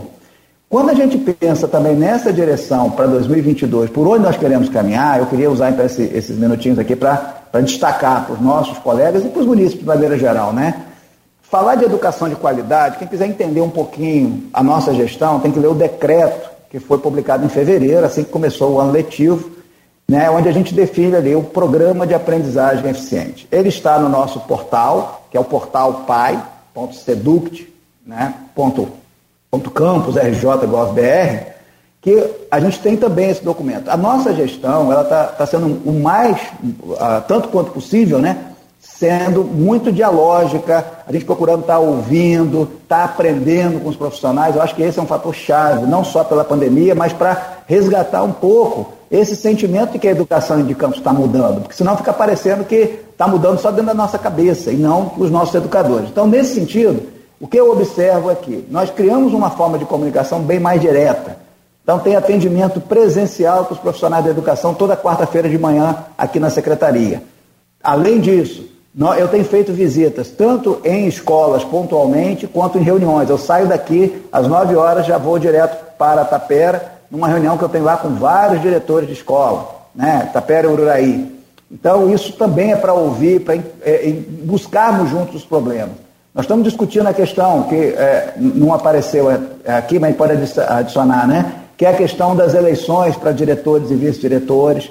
Então, todas essas questões são complexas, elas requerem muita escuta ativa para poder a gente encontrar um caminho que seja o mais adequado possível. É, nessa direção também, a gente está trabalhando, por exemplo, com uma live semanal para poder manter as informações chegando até os, os nossos educadores. Então, são caminhos de comunicação que nos ajudam a fazer com que essa rede possa saber para onde caminha a educação. E por que, que eu estou chamando a atenção desse ponto em primeiro lugar, né, nesse programa? Porque a minha experiência anterior mostrou isso, que a repercussão depois, a gente tem que ter esse cuidado de ser o mais claro possível, e aí por isso a gente mede palavras muitas das vezes, para não, não ficar subentendido nada e ser mais claro, ela, ela tem que ser numa, no, no, limite daquilo que a gente realmente está fazendo. Precisamos nos comunicar, porque boa parte dos problemas que temos é, na educação é justamente por ruídos. Nós vimos aqui o exemplo do Fundef, dos precatórios, as pessoas entendem ou são levadas a entender de forma diferente. Agora, falando de planejamento propriamente dito, nós temos uma dimensão muito clara. A dimensão da como que uma, uma criança né, um adolescente pode estar na escola. Você tem que eliminar barreiras. A aprendizagem para valer é aquela que você elimina as barreiras, porque aprender o aluno aprende. O problema é quando as barreiras impedem ele de aprender. Ele aprende até antes de ir para a escola, aprende a falar, aprende a andar. Então nós temos que eliminar as barreiras. Uma das barreiras é uma escola insegura. Insegura, estou falando no sentido é, próprio aqui da estrutura da escola. Né? Então, a questão da manutenção da reforma, isso é fundamental para poder haver aprendizagem, até para haver interesse do aluno e do profissional da educação ir para a escola. Então, isso é a nossa prioridade, está sendo tratado como tal, e o nosso compromisso é que em fevereiro a gente tenha condição de ter as aulas é, retomadas no sentido, no, no modelo 100% presencial, no sentido da educação. Tá? Então, estamos trabalhando nessa direção. Segundo, a criança também precisa ter saúde. E saúde vai desde alimentação até condições né, de identificação precoce de eventuais barreiras para a aprendizagem, como, por exemplo, se ela está enxergando direito, se ela está escutando direito, se ela está sentindo mal. Então, a dimensão da saúde, no seu sentido amplo, é um fator fundamental. E por isso a gente tem um, um, uma ação com a Secretaria de Saúde muito forte, que é o programa Família na Escola, que é fundamental, o programa Família é, Saúde na Escola, perdão, que eu vou falar logo na sequência de um outro, Programa Saúde da Escola, que é o nosso PSE, que nos permite acompanhar muito mais de perto, não só os estudantes, mas até os profissionais da educação também, com várias capacitações, lives, orientação. Além dessa questão, né, temos a dimensão da família. Não dá para aprender se a criança vai para a escola, aprende de um jeito, chega em casa, aprende de outro ou desaprende. Então, temos um outro programa lançado, esse programa agora é nacionalmente a partir da experiência de campo, né? tivemos isso muito recente, coisa de 15 dias, com a, com a secretária nacional lá do, do, do Ministério de, de, Mulheres, Direitos Humanos e Família, justamente voltado para que tenhamos esse apoio da família. O nosso calendário do ano que vem ele prevê quatro dias letivos voltado para a agenda nessa perspectiva, além de um programa propriamente dito de capacitação. Bom, agora vamos lá na parte pedagógica, né? Aqui eu só falei da dimensão do aluno. Na parte pedagógica a gente vai trabalhar muito a leitura. Muito, para todas as séries. Porque em grande medida, qualquer estudo sério sobre educação vai concluir que quem não é capaz de ler, interpretar, não tem autonomia. Aí é obrigado a ficar só reproduzindo aquilo que está sendo colocado. Então, a nossa prioridade na perspectiva da alfabetização é justamente a leitura e uma leitura como um projeto e não uma leitura simplesmente voluntária do estudante. Nós temos que trabalhar o ano que vem muito fortemente a ideia de que temos que estar tendo ações de leitura, projetos de leitura, reforçando a aprendizagem, porque aí vai ter mais autonomia para o estudante. Melhorar as condições internas da escola. Para além da estrutura, a escola precisa ter é, materiais, como por exemplo carteiras. Precisa, tem parcela da escola que tem carteiras novas e outras que não. Nós estamos adquirindo carteiras, isso dentro. Precisamos ter computadores, laboratórios na escola, teremos também. E esses computadores, foi muito pensado aqui o seguinte, e se for arrombado? Porque nós temos muitas situações é, de furto nas escolas. Então, como que você contorna o arrombamento? Tendo um equipamento que, caso seja furtado, se possa identificar. Assim como acontece com vários modelos de celulares, hoje já existem notebooks educacionais que são capazes de identificar. Se for acontecer uma situação de furto, arrombamento, levar o equipamento, é possível, no momento que ele for ligado, vai se identificar onde ele está e aí a gente espera que isso não aconteça, mas no caso de acontecer, você consegue buscar de volta. Para nossa educação municipal, nos dias atuais, só interessa um equipamento com esse tipo de característica. Do contrário, a gente pode ter investimentos que sejam perdidos. Já que a gente falou de segurança, que eu ainda estou falando da estrutura da escola, a dimensão é, de ter uma vigilância eletrônica, né, por meio de câmeras, por meio de sensores, se tornou fundamental ao longo do tempo. Então, essa é uma outra ação prevista para estar acontecendo a partir do ano que vem. Ou seja, as escolas precisam ter, para além né, da segurança a partir de vigias, é preciso que haja vigilância eletrônica com monitoramento de câmeras e tudo mais. Nessa direção, a escola estando mais segura, a gente pode ter laboratórios de ciência, laboratórios de matemática, isso não tem valor, só do ponto de vista econômico, para um eventual furto, mas tem muito valor para a educação. Então eu não posso deixar de pensar em adquirir um, um laboratório de ciência e matemática para tornar a educação mais lúdica, mais prática, porque a gente vai acabar perdendo, porque isso é uma discussão constante na educação aqui, né, na Secretaria de Educação. A gente investe recurso ou, e vai correr o risco de perder um, um percentual, 2%, 5%, 10%, não sei, ou a gente deixa de investir. E eu, como secretário, não tenho dúvida, temos que investir, porque é por aí que está o caminho da educação de qualidade. A dimensão da tecnologia, então, se torna um fator fundamental, né? então nós vamos trabalhar muito fortemente a produção de conteúdos digitais para que os alunos tenham acesso. Vamos estar é, tá em processo também a aquisição é, de chips para aluno, começando pelo Fundamental 2, que o nosso foco no primeiro, no Fundamental 1, né, os anos iniciais, é prioritariamente a questão da leitura, essa aprendizagem, mas é meta nossa também trabalhar com a, letramento digital. E nós vamos começar isso pelo Fundamental 2, a partir do sexto ano, justamente para que a gente tenha a condição de estar aprendendo fazendo, e não colocar para a rede toda e não conseguir dar conta. E assim sucessivamente, ou seja, é, a escola de formação de educadores ela vai ser o esteio, a base para um processo de capacitação de gestores.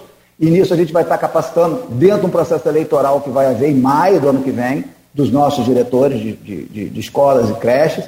Então, tem um amplo conjunto de, de ações que nos permite ter muito mais ânimo tá, para trabalhar no ano que vem. Porque, e tem uma outra dimensão que eu queria complementar, que é a dimensão da autonomia das escolas está também sendo planejado por nós, já, já, era um compromisso do prefeito Vladimir, a gente vai trabalhar nessa direção, né, que é justamente termos condições de que a escola tenha mais autonomia financeira, inclusive.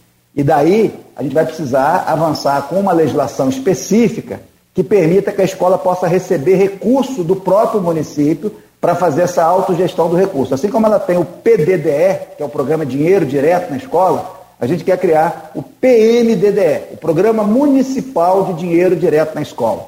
É uma lei que já está bastante avançada, mas não adianta também tentar abrir todas as, as ações ao mesmo tempo. Mas essa é uma lei que o estudo foi feito ao longo desse, desse ano, né, e a gente está seguro de que isso vai ao encontro da necessidade da educação de qualidade. Porque às vezes uma fechadura arrebenta hoje e fica dependendo da Secretaria de Educação. Quando na verdade quem tem que e pode fazer isso da melhor forma é o próprio diretor da escola. Então, ampliar a autonomia. Quem é que vai fazer a capina na escola? Pedir à Secretaria de Educação para controlar isso, quando chove, cresce em todo lugar, funciona muito melhor se o diretor tiver recurso para ele mesmo fazer valer a sua autonomia e manter a sua escola bonita, manter a sua escola funcional. E não é inventar roda. O Estado já faz isso e faz isso muito bem feito. Então, as boas práticas que a rede estadual vem fazendo, a gente quer reproduzir também, da melhor forma possível.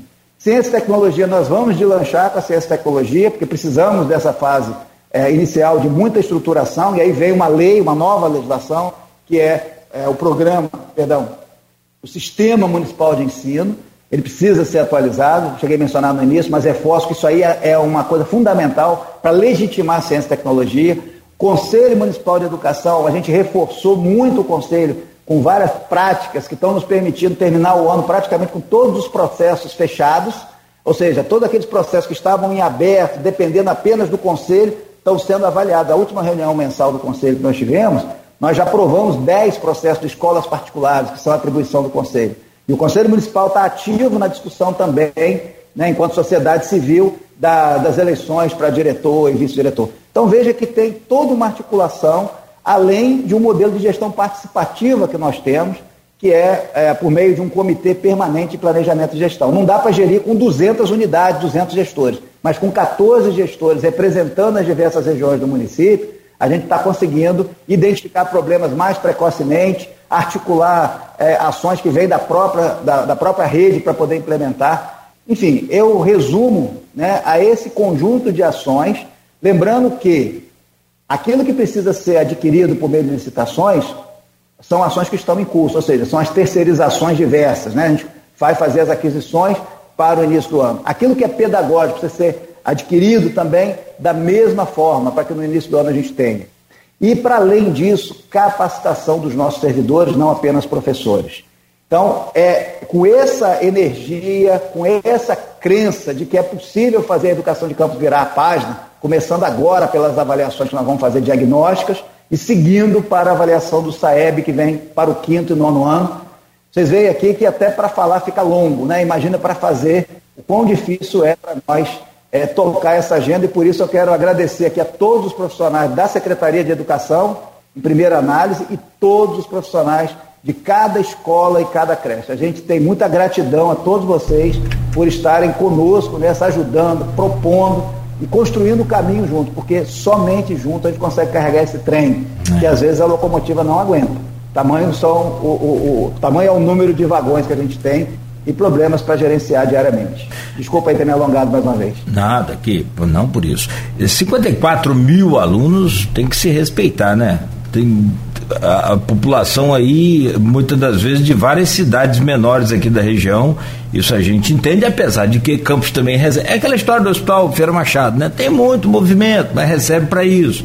A gente entende até, mas o problema não é a questão do dinheiro em si, a questão é gerir essa coisa toda no meio dessa pandemia.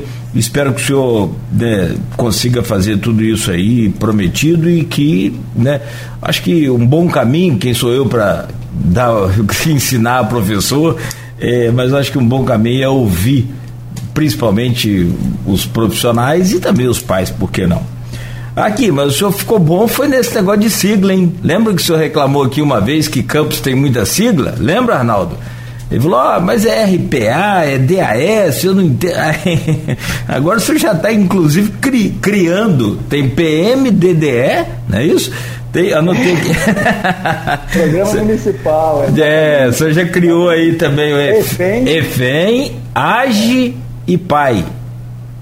Vai também. Né? Mas, olha, de qualquer maneira, secretário, é, é, é claro que é só para descontrair um pouco aqui, mas tá. as siglas fazem parte, evidentemente, se você ficar né? Eu queria muito falar sobre o CEMEI, queria falar sobre outros assuntos, mas vamos marcar uma próxima né, em breve para que a gente esteja aqui fazendo um, um balanço e, e, anunciando boas novas aí para nossa educação, que é o começo de tudo da vida da gente, não tenha dúvida.